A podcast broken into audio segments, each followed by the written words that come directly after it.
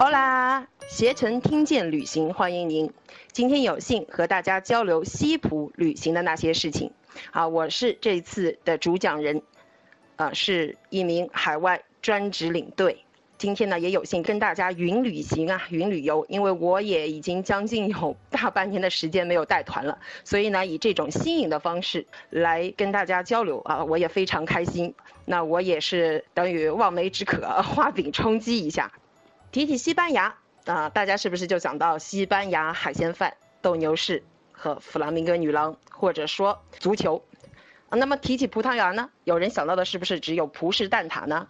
啊，其实你如果想到葡萄，那也对哈，因为这个葡萄牙和西班牙也是葡萄酒的生产大国啊。关于美食呢，我们后面再谈。言归正传，西班牙、葡萄牙位于欧洲的西南部的伊比利亚半岛，西面大西洋，东临地中海，往南隔直布罗陀海峡，对岸便是非洲了。西班牙东北部还与法国接壤，所以呢，这个西班牙、葡萄牙的特殊的地理位置，也就造就了他们非凡的传奇。要知道，这两个小国可是世界上最早的两大日不落帝国。可能有些小伙伴已经走遍了欧洲，是不是会觉得西普有着与其他欧洲国家不一样的感觉呢？比方说建筑风格、民俗风貌。艺术人文，甚至可以感受到一些来自阿拉伯中东的异域风情。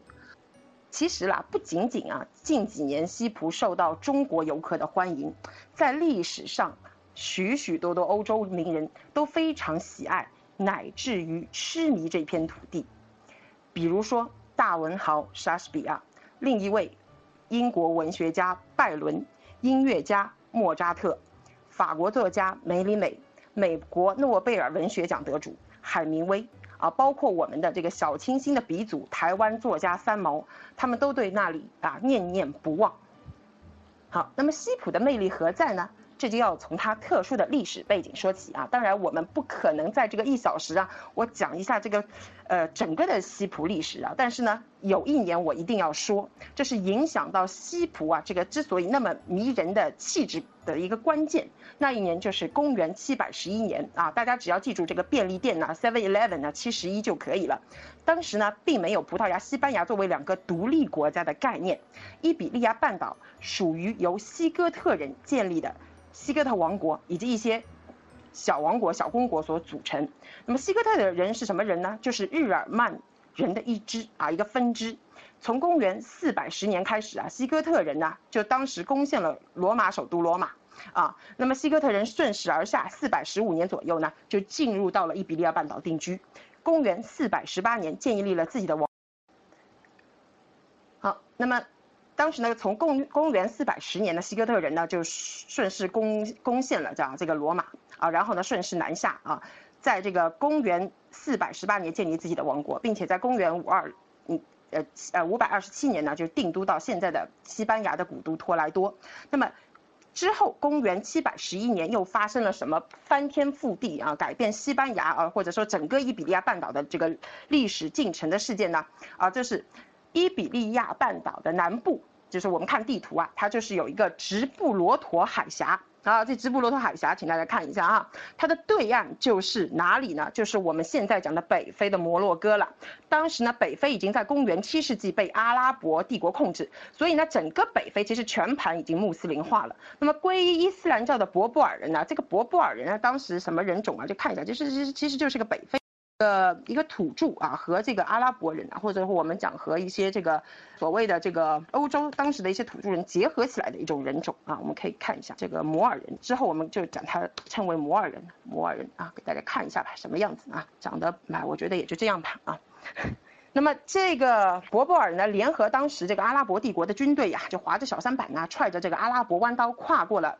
直布罗陀海峡，然后呢，就就到了啊，就登陆到了今天的西班牙南部安达鲁西亚地区，并且迅速占领了这个当时没有重兵把守啊，他们就如同进入这个无人之境的南部地区啊。由于西哥特人呢，常年的由与北部啊，就是隔比利牛斯山的法兰克人啊发生冲突，兵力呢驻扎在这个北部，呃军事战略上的错误呢，使得西哥特人猝不及防，做梦都没想到啊，会面对来自南部对岸摩尔人的啊这个侵入啊。摩尔人当时是就是西哥特人称为博博尔人的一种这个蔑称啊。那么这个摩尔人呢，得到阿拉伯人更多的支援之后呢，对于当时啊一个饱受鼠疫、宫廷宗教内斗啊，这个内忧外患啊，这个西哥特王国来说，这个是致命一击了。啊，致命一击。那么，公元七百十一年的冬天，几乎整个伊伊比利亚半岛已经被摩尔人占领了啊，已经被摩尔人占领了。从此，这个半岛就迎来了长达七百八十一年的外族统治啊。所以，我其实也就是这样讲啊，这个欧洲啊，有没有人被外外族统治过啊？有啊，就是这个啊，就是摩尔人当时进入到伊比利亚半岛来啊，统治这个。直到这个葡萄牙人于公元一一四三年独立啊，西班牙于一四九二年独立啊，这个西哥特人呢就再次拥有了半岛的统治权，啊，这但是呢历史总是很玩味啊，在这长达八百年的外族统治这个史来说啊，如今啊我们看来哈倒是给了半岛啊增加了啊异域风情，也在各个方面影响到了伊比利亚半岛啊，受到了这个。东方阿拉伯文化习俗的影响，比如说建筑啊，你看一下这个西葡建筑啊，它就有一种融合美啊，融合美。你在意大利或者在德国啊、法国、英国，你看不到这种融合风格啊，因为为什么？就是里面有了这个来自于中东，我们说来自于阿拉伯、伊斯兰的这种风情在里面啊。那么还有包括什么呢？就日常生活啦，对吧？语言。这个其实西班牙语、葡萄牙语，它作为拉丁语系哈，但是呢，它受到了这个阿拉伯语的影响啊，阿拉伯语的影响，那里面的很多词汇啊，都是和阿拉伯语相通的。那么再讲一下饮食啦，就要讲到美食文化了哈。那么摩尔人呢，就把阿拉伯人种植水稻的技术带去了伊比利亚半岛，使得我们今天哈去西班牙、葡萄牙也可以吃到什么？哎，海鲜饭啊，其实其实这个米饭啊，在这个。西普啊，它是作为这个日常居民当地的人也会选择的一种主食啊，还有一种像炒饭啊，用一种呃这个青豆胡萝卜做的炒饭，然后有点像扬州炒饭这个感觉了啊。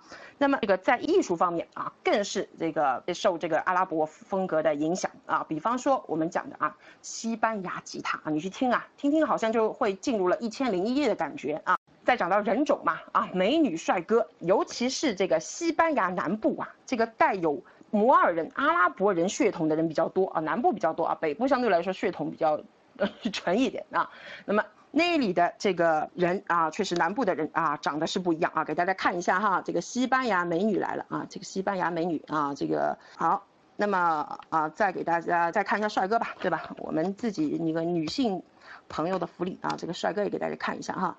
那你看这个啊，他们这个感觉哈，你看就和欧洲嘛，你看就和德国人完全不一样，和英国人、法国人完全不一样的感觉哈，对吧？那个美女啊，明眸动人，黑发飘逸；帅哥热情大方，轮廓立体啊，络腮胡子，对吧？荷尔蒙爆棚啊，所以呢，这就是为什么西葡在欧洲重独特的魅力。那么这个独特的魅力啊，它确实就造就了。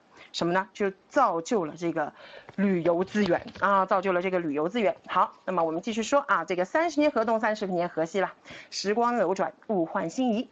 伊比利亚半岛作为欧洲历史上唯一一个被外族统治过的地区啊，在欧洲黑暗的中世纪即将过去之际啊，这个风水就轮流转了啊。这个要要讲到什么呢？就讲到了啊，这个葡萄牙就率先。做出了开天辟地的举动，开启了人类认知世界的新时代啊！我们讲什么时期呢？就是大航海时期，或者说是地理大发现。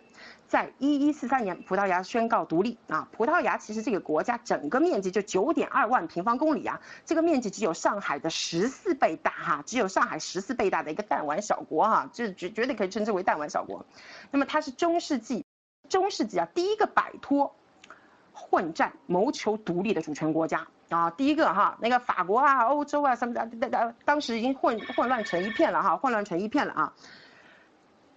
啊，之后呢，他不断的探索自己未来的发展之路，那直到这个一四一五年啊，这个在被遇葡萄牙人航海奠基人啊，葡萄牙有个航海奠基人叫做亨里克王子的亲自统帅下，葡萄牙军队啊突袭北非的休达，就是今天的今天这个休达属于西班牙了啊。被看作为葡萄牙开启海上探索的标志，之后，啊，在王子的支持下，葡萄牙船队就到达了西非，啊，那么，这个葡萄牙的航海家们继往开来啊，这个一四八八年啊，迪亚士航海家的名字叫迪亚士，发现了好望角啊，好望角。航海家名字很熟吧？以前上海有个叫达伽马烤肉啊，他就开辟了欧洲取道好望角，到达印度的海上之路。好，那么这也就是说啊，葡萄牙呢，自此啊，葡萄牙就开启了这个海上霸主的模式了啊，也开始了海外领地的扩张、资源掠夺、奴隶贩卖的殖民时代。啊，葡萄牙的邻居呢，西班牙哈，西班牙呢是从一四九二年啊，他在当时女王伊莎贝拉一世的率领下驱赶走了摩尔人，西班牙独立啊。同年呢，这位见识非凡的女王啊，又支持了哥伦布的航海计划，使得哥伦布，呃这个无意呀，又必然发现了这个新大陆哪里呢？就是美洲。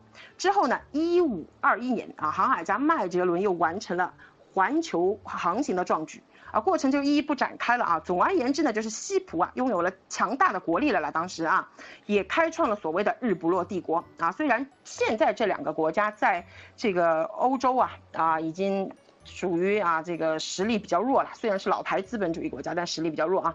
那它曾经的历史辉煌呢，给他们带来了啊这个永远的啊这个永恒的精神光环。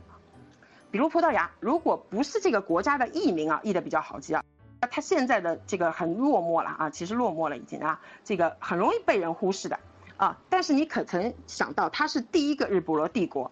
啊，可曾想到哈，它最辉煌的时期，海外殖民地的面积是自己国土的一百一十倍啊！你可曾想到，西班牙、葡萄牙当时还想瓜分世界，最后在教皇的调停这个仲裁下，划出了一条西葡殖民地的分界线。才有了今天我们讲的所谓的美洲的格局啊！如果没有大航海发现啊，我们我甚至觉得这个大航海发现啊，比什么阿波罗登月这个啊，我觉得非常了不起啊！作为一个吃货来说哈，因为没有大航海发现，我们就吃不到现在的玉米、花生、土豆、番茄、辣椒、甘蔗、可可、咖啡，好，这一系列我们都吃不到哈。好，那么有人会有人会说，哎，辣椒不是我们四川人的吗？啊，其实不是哈，我们之前呢啊，中国。毒椒了呀，只是一个麻椒啊，辣椒是从这个南美洲传到欧洲，再从海上丝绸之路传到中国的啊，这个路线比较复杂哈。